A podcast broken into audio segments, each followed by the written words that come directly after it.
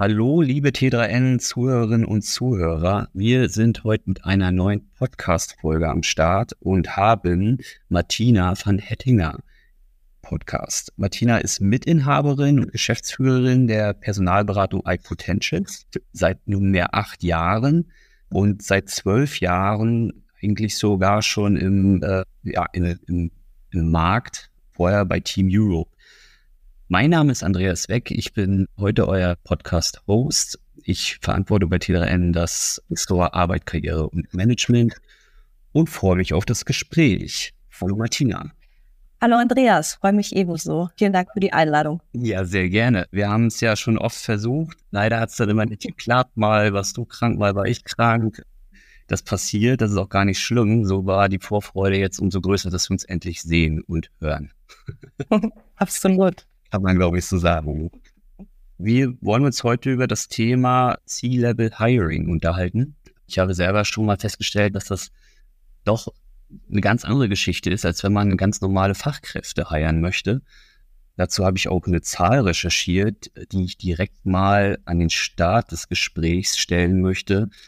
Und zwar habe ich gehört oder gelesen, dass rund 80 Prozent der vakanten C-Level-Positionen gar nicht öffentlich ausgeschrieben werden. Würdest du mit der Zahl mitgehen? Ja, mit der Zahl kann ich auf jeden Fall circa mitgehen. In unseren Suchen ist die sogar grundsätzlich ein bisschen höher. So bei 90 Prozent. Ja, viele Stellen müssen ja dann auch offiziell ausgeschrieben werden. Hm. Und ja, C-Level-Positionen sind aber eben Spitzenpositionen, die wirklich maßgeblich Einfluss auf den Unternehmenserfolg haben. Und damit will man die wie auch im Spitzensport meistens abwerben aus bestehenden Vertragsverhältnissen und verlässt sich somit nicht auf den, ich sag mal, Bewerbermarkt oder Bewerber alleine. Ist denn die oder wäre denn die Qualität der Bewerbungen tatsächlich so gering, dass man sie sich gar nicht anschauen möchte? Also anschauen möchte man sie sich immer, weil man ne, immer auch auf einen Glückstreffer hoffen kann. In dem Markt, in dem wir uns aber aktuell befinden, also wirklich Führungsfachkräftemangel, gepaart mit einer extrem hohen Nachfrage, kann man sich darauf auf keinen Fall verlassen und muss Spitzenpositionen abwerben oder Spitzenkandidaten abwerben. Warum machen es denn die restlichen 10 bis 20 Prozent nicht so? Weil sie im Zweifel eben öffentlich ausschreiben müssen auf ähm, Grundlage des Betriebsrates, eben auch internen Kandidaten Chancen geben müssen und das sozusagen dann häufig rechtliche Vorschriften sind. Das heißt nicht, dass dann zusätzlich noch versucht wird, auch anderweitig über Beratungen tätig zu werden. Mhm. Also es laufen auch ganz viel, ja, ich sag mal, Hiring-Prozesse nebeneinander. Genau. Äh, welche sind das denn alle? Also im Endeffekt ist so ein, so ein Headhunting-Prozess sehr strukturiert und läuft auf der einen Seite wirklich über einen ganz klaren äh, Prozess. Darauf kann ich dann gerne später nochmal eingehen. Mhm. Und auch Netzwerk. Und dann gibt's eben die öffentliche Ausschreibung, die sich auf den gesamten Kandidatenmarkt eben nochmal fokussiert. Ja, das ist sozusagen von den Prozessvergleichen her, das eine ist eine Scharfschützenlogik und das andere ist das Gießkannenprinzip. Also wenn ich im Headhunting definiere ich sozusagen sehr, sehr, sehr klar, welche Art von Führungskraft ich benötige. Und zwar auf Basis der Unternehmensstrategie. Also was haben wir in den nächsten 12, 24 Monaten bis fünf Jahren vor? Wo sind die Hebel und wie sieht deshalb auch meine Zielpersona aus? Und auf Basis dann des Geschäftsmodells der Branche und so weiter hm, habe ich dann einen sehr klaren Fokus, welche Geschäftsmodelle im Markt, welche Geografien, welche Umsatzgrößen ich zunächst untersuche und wo diese Kandidaten sitzen könnten. Versus ich schreibe jetzt was auf einem Stellenportal online oder manche machen es ja sogar noch offline aus, wo ich sozusagen dann natürlich viele Rückläufe habe, aber wahrscheinlich nur, ne, also unter einem Prozent Passgenauigkeit. Mhm. Du hast jetzt so ein paar Faktoren schon genannt, die wichtig sind. Also, wie wichtig ist denn die Laufbahn bisher eigentlich? Also, ähm, schaut ihr dann wo konkret nach, dass jetzt beispielsweise ein DAX-Konzern sucht einen neuen CPO? und will dann aber auch, dass das mindestens ein, äh, ein C-Level-Manager ist, der in einem ähnlichen Unternehmen schon mal gearbeitet hat? Oder sind das manchmal sogar aus komplett fernen Unternehmensstrukturen Leute? Also Laufbahn ist natürlich immer insofern relevant, dass man quasi auf Basis von bisheriger Erfahrung auch ein bisschen auf künftige Erfolge schließen kann. Das hat aber, also das hat nicht mehr die gleiche Qualität, wie das früher in Deutschland war. Ich zertifiziere mich einmal oder bin jetzt eben der DAX Line Manager und kann nicht mehr querwechseln. Das heißt, in dem Markt, in dem wir uns bewegen, also ganz klarer Führungskräftemangel und Fachkräftemangel, muss ich als Berater oder eben auch als Unternehmenslenker jetzt auch den Transfer gehen zu sagen, wenn es nicht in meiner Branche vergleichbare Profile gibt, wo gibt es sie dann? Also was sind wirklich die Hebel? Und wenn wir über Hebel reden, dann haben wir natürlich im aktuellen Markt eine, einen ganz klaren Fokus auf sogenannte softe Faktoren, die aus meiner Sicht gar nicht soft sind, sondern überlebenswichtig, wie eben Führungskompetenz, die sozusagen im C-Level unabdingbar ist, Kommunikationsfähigkeit, Resilienz, Empathie, all diese Themen spielen da natürlich extrem stark rein, so dass man schon sagen kann, ja, Erfahrung ist sehr wichtig. Muss sie direkt in dieser Branche sein, so wie früher quasi ein Pharmakonzern wirft, wirbt bei dem anderen ab? Da sehen wir schon starke Trends, dass dem nicht mehr so ist, weil Persönlichkeit, Haltung und Einstellung gerade mit diesem Thema Digitalisierung, digitale Transformation und Innovation stärker in den Hintergrund tritt und Persönlichkeit und Haltung wesentlich wichtiger werden in diesem Markt. Also geht es gar nicht mehr so um das Managen bereits bestehenden Unternehmensstrukturen, sondern mehr um das Führen und die Leute quasi dazu zu bewegen, das Unternehmen im Transformationsprozess zu begleiten, ja? Genau, je nach Aufgabenstellung. Es gibt Transformationsthemen, es gibt in den klassischen gut finanzierten Digitalunternehmen und Technologieunternehmen natürlich stärkere Wachstumsthemen. Es gibt natürlich auch Restrukturierungsthemen, aber all, alle denen gemein ist, dass diese Führungskräfte in einem Markt agieren, der, ne, also dieses VUCA-Thema ist extrem wichtig. Wir hatten durch Corona nochmal einen sehr starken Katalysator, ein starkes Krisenmanagement. Die Arbeitswelt hat sich verändert und das Wichtigste ist natürlich auch in diesem Kontext der Führungskräftemangel und Fachkräftemangel. Und dies alles zu bewältigen, das sind eigentlich Eigenschaften, die Führungskräfte von heute haben müssen. Und was heißt das? Also die müssen in der Lage sein, die richtigen Leute reinzuholen für diese Wachstums- und Transformationsthemen der Zukunft, aber auch sie zu entwickeln und zu halten. Und damit haben wir natürlich ein komplett anderes Profil kultureller Art und Weise auch, als das noch vor 10, 20 Jahren in den DAX-Konzernen beispielsweise jetzt der Fall war. Mhm. Du sprachst von, von diesen Krisen, sehen wir ja gerade so in den letzten, oh. ja, ich will mal sagen, 15 Jahren haben wir ja mehr Krisen gehabt, als man normalerweise in 80 ja. Jahren gehabt hat. Ähm, ja. Wir haben eine Finanzkrise gehabt, wir haben eine Eurokrise gehabt, eine Griechenland-Krise, wir haben die Pandemie gehabt, wir haben die Inflation aktuell, wir haben ja. den Krieg aktuell. Ähm, ist es dann nicht so, dass man da vielleicht ein bisschen auch zu hohe Erwartungen an die C-Level-Managerinnen und Manager stellt, dem Ganzen auch wirklich Herr zu werden? Absolut. Also ich, insgesamt wachsen natürlich die Anforderungen immens. Ist das zu hoch?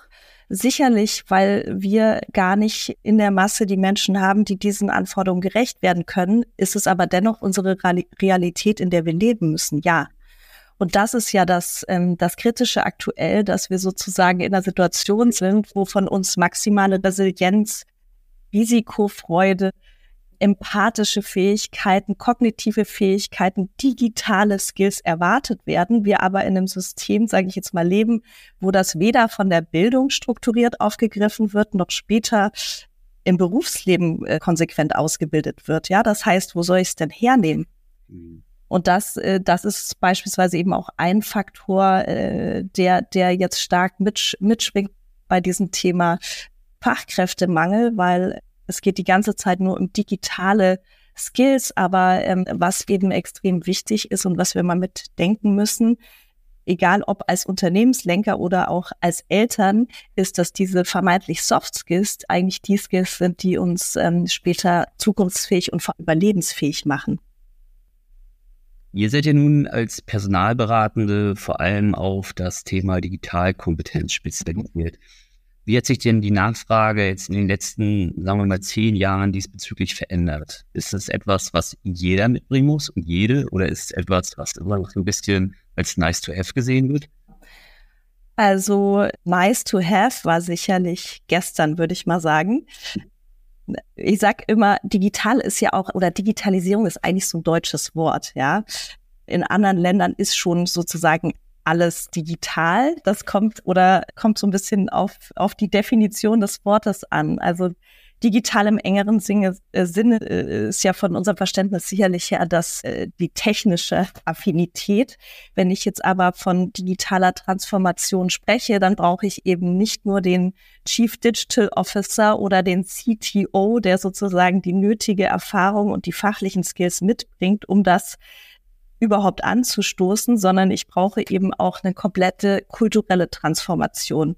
Das heißt, ich muss Organisationen zu lernenden, agilen, gestaltenden Organisationen transformieren, die ursprünglich mal verwaltende waren. Und darin besteht ja sozusagen die Krux.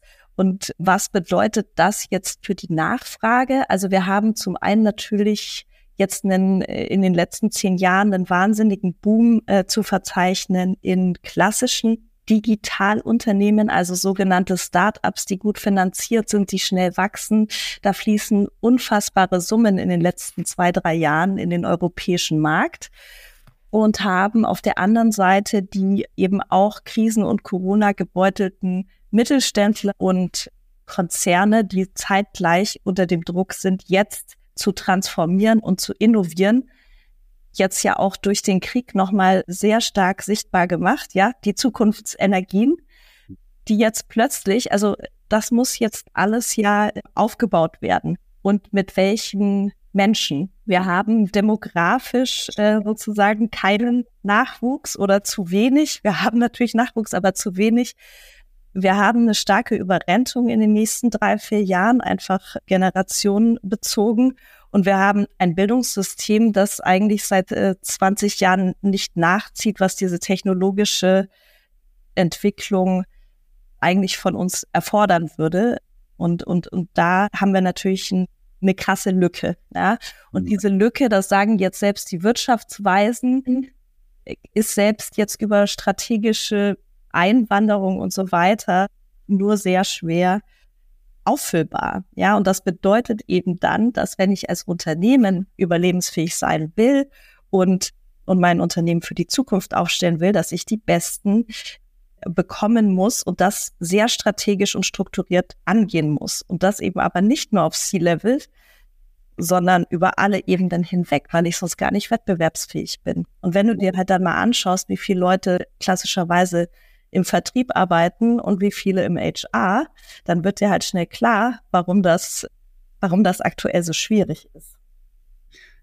Heißt das dann im Grunde auch, dass C-Level-Positionen vielleicht jetzt auch sogar schon von Jüngeren besetzt werden? Also ich kann mich dran erinnern, mal vor zwei Jahren oder so gelesen zu haben, dass eigentlich so der typische DAX C-Level-Manager mindestens 60 Jahre alt ist und schon 40 Jahre fast in einem Unternehmen verbracht hat.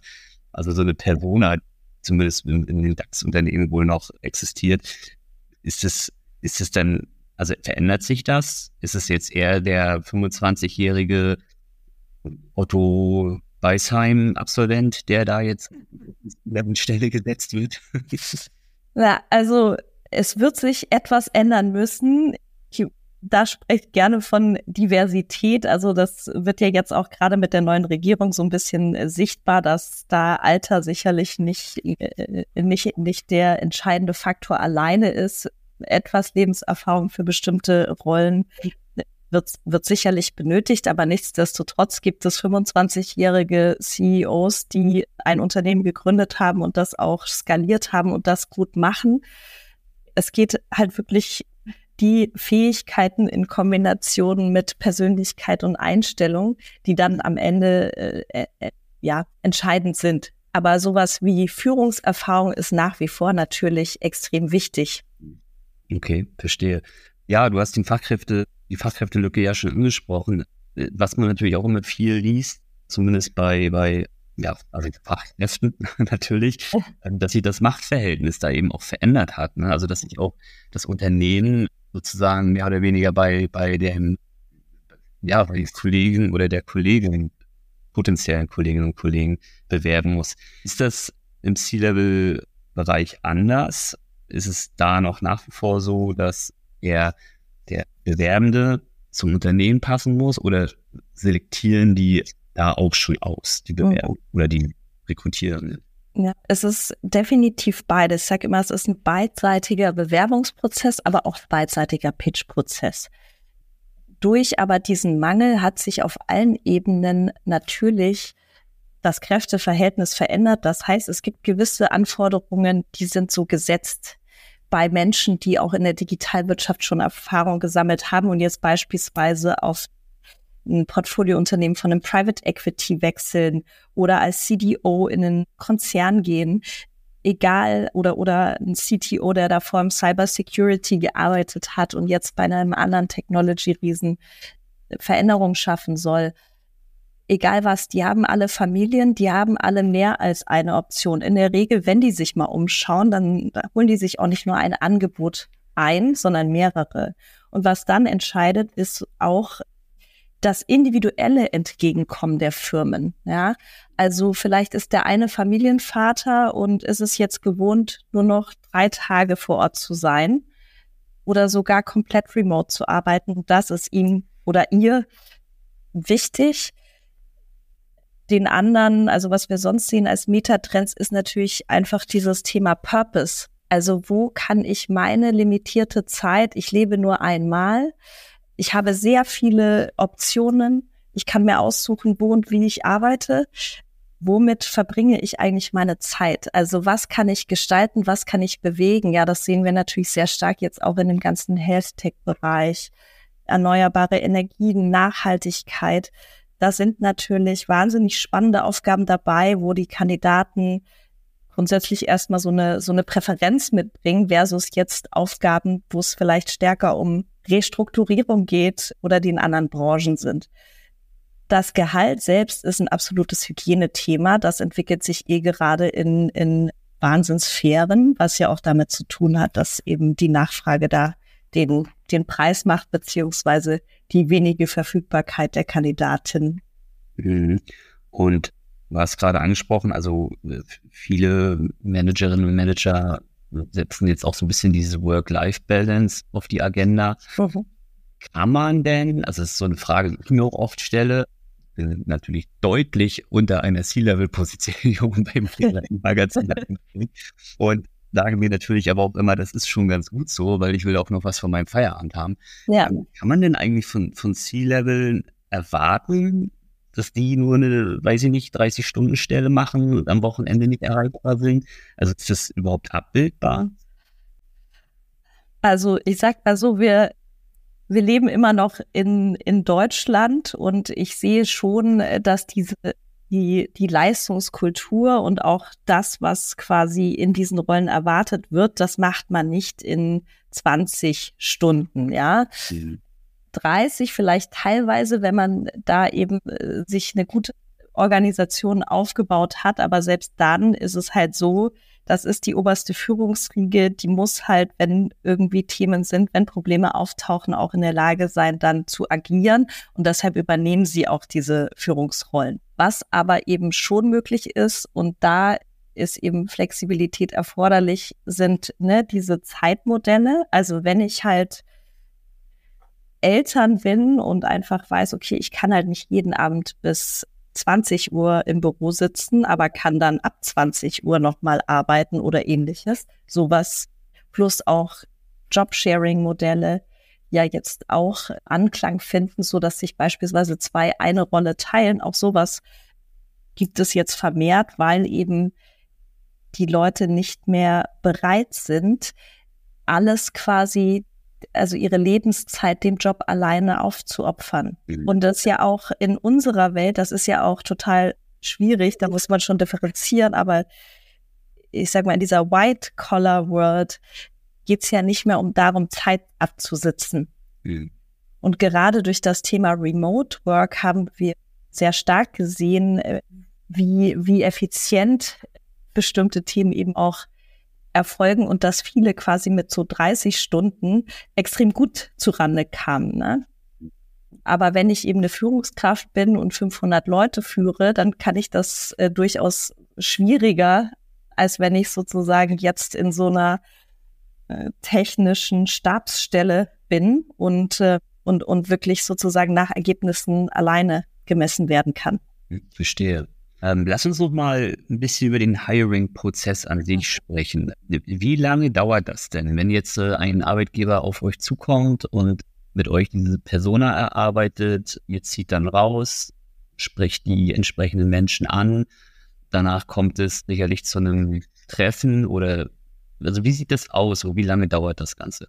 Genau, also wenn wir beauftragt werden, machen wir erstmal einen relativ ausführlichen Workshop, wo wir eben nochmal die gesamte Wachstumsstrategie des Unternehmens ansehen oder Unternehmensstrategie und auf, äh, tief in die Kultur eintauchen, in die Organisationsstruktur, in die Führungskultur und auf Basis dessen dann die Zielpersona definieren.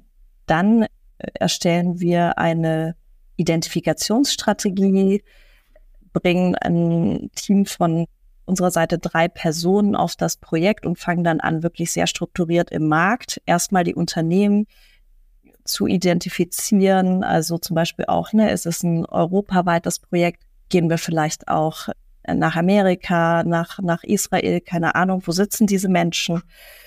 Wie könnten die heißen? Auf welchen Ebenen der Organisation sind die? Und suchen dann eben sehr strukturiert diesen Markt ab je nach geografischem Fokus und so weiter sind da in der Regel dann im Funnel so, ja, 100, 120 Personen, die wir dann über unser Netzwerk, aber auch dann ganz direkt über LinkedIn, über Telefon ansprechen und denen dann erstmal wirklich die Rolle pitchen und auch prüfen, könnte das überhaupt passen? Mhm. Ähm, sind die gerade in der Lage zu wechseln? Spricht die das an? Passen die auch auf die Vakanz? Und wenn dem so ist, dann gehen die bei uns nochmal in einen tiefen diagnostischen Prozess. Das heißt, wir machen Erstinterviews, Zweitinterviews und prüfen all diese zuvor definierten Kriterien einmal in der Tiefe ab und begleiten dann eben auch noch den ganzen Prozess auf Kundenseite bis hin zum erfolgreichen Vertragsabschluss. Auf Kundenseite werden dann nochmal drei, vier Interviewstufen in der Regel inklusive Case und Assessments geführt. Am Ende holen wir dann Referenzen ein, zusammen natürlich mit den Kandidatinnen und begleiten dann die Vertragsverhandlung. Das mhm. dauert in der Regel eineinhalb Monate, also von Beauftragung bis Vertragsabschluss.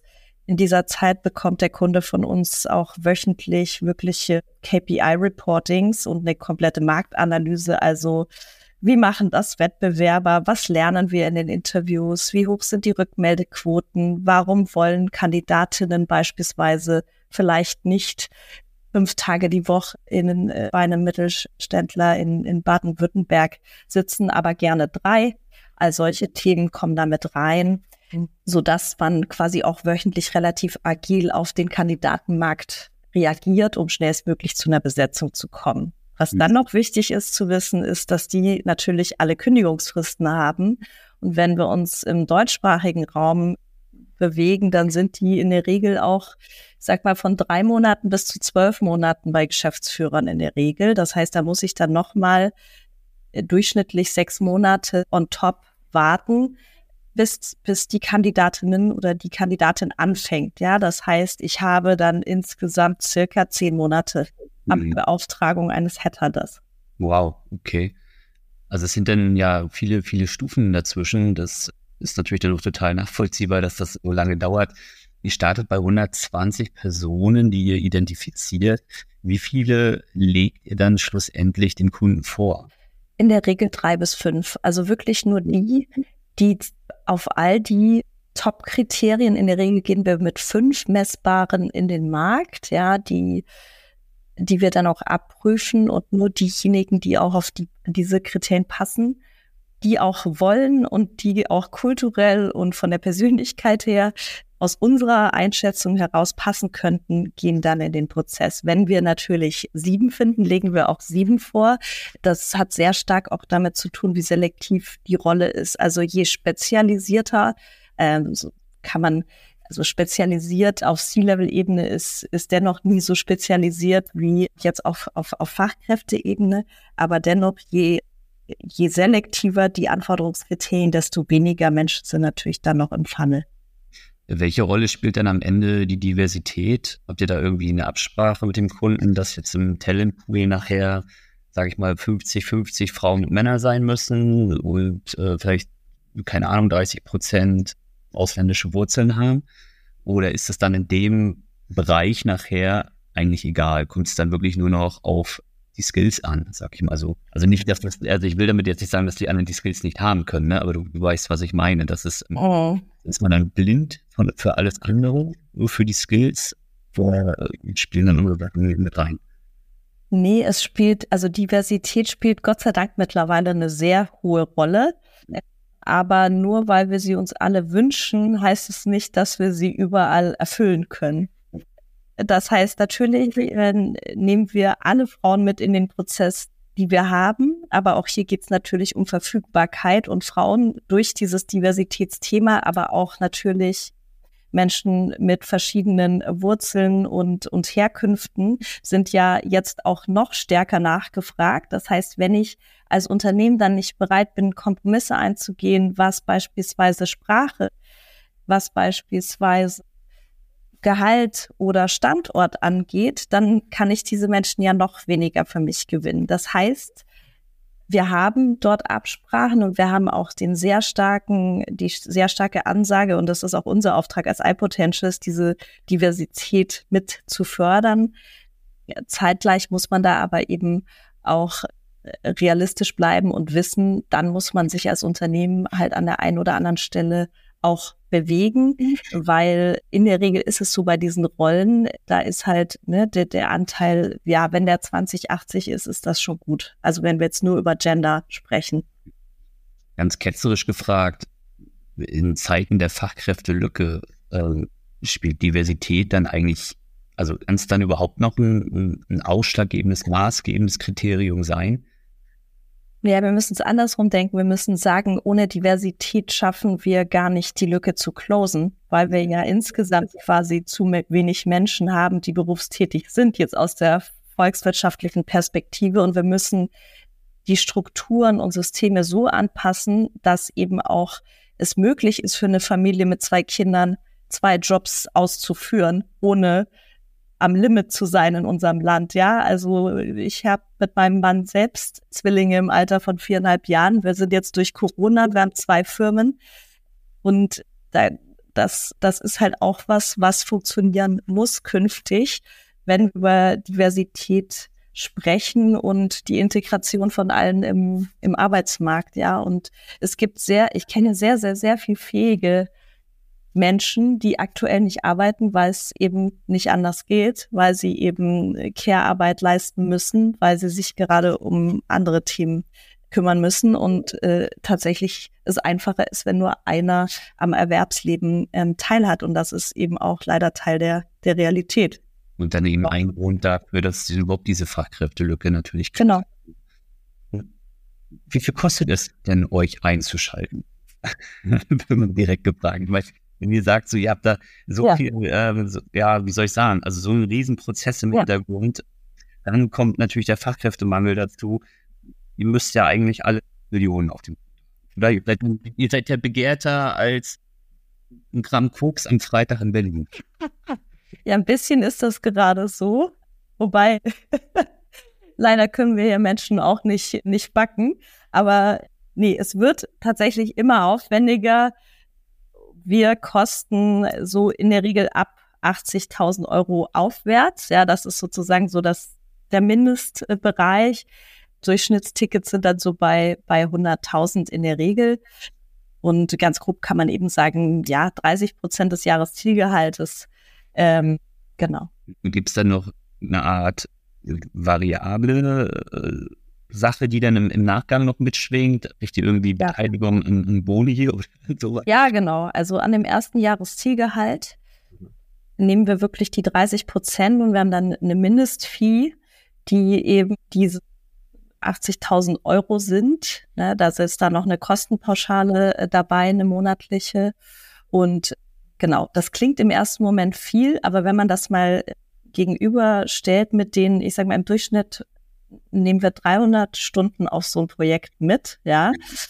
Es ist extrem aufwendig und wenn man dann einfach weiß, was so eine Fehlbesetzung einen kosten kann, ja, also das ist ja so teuer, da sind sozusagen die die direkten Kosten eingerechnet, also wie lange wie lange was kostet mich das, wenn so eine Position zu lange vakant ist, aber auch wenn da die falsche Person drauf ist, die falschen Leute heiert, die Kultur angegriffen wird und so weiter, so dass es bei manchen Positionen einfach gar keine Frage ist, da wirklich mit Experten und Berater an seiner Seite in den Markt zu gehen. Das ist nicht überall der Fall und ich sage auch immer allen Firmen, beziehungsweise ist das jetzt mittlerweile auch schon angekommen, jeder muss auch seine eigene interne HR beziehungsweise Recruiting-Abteilung so aufstellen, dass quasi auf allen Ebenen diese Direktsuchen möglich sind, weil anders können wir aktuell den Bedarf nicht mehr füllen und es funktioniert nicht, dass dann da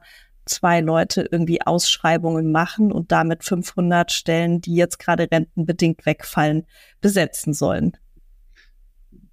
Sagen wir mal diese, also oder mal so gefragt, du hast jetzt von den Kosten einer Fehlbesetzung gesprochen. Mhm. Kann man die beziffern?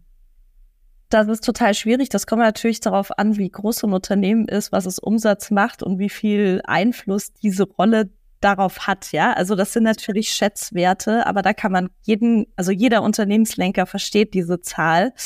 Wenn er mal länger eben so eine Vakanz hatte oder schon mal eine Fehlbesetzung, die dann weitere Fluktuationen mit sich zieht und so weiter. Deshalb ist schwer, da jetzt eine klare Summe zu nennen, aber es ist definitiv deutlich mehr als so ein, eine eine Personalberatung kostet. Wie viel mehr? Kommt, kommt drauf an. Was können die Frage. Nein, aber bei Ihnen. Wirklich drauf an. Also, ja. ne, das ist ja, also wenn ich von Anfang an das richtige Team habe, also ich sehe das jetzt auch bei, bei einem Kunden, die gerade stark wachsen und die extrem auf dieses Thema Persönlichkeit und Kultur setzen. Ja?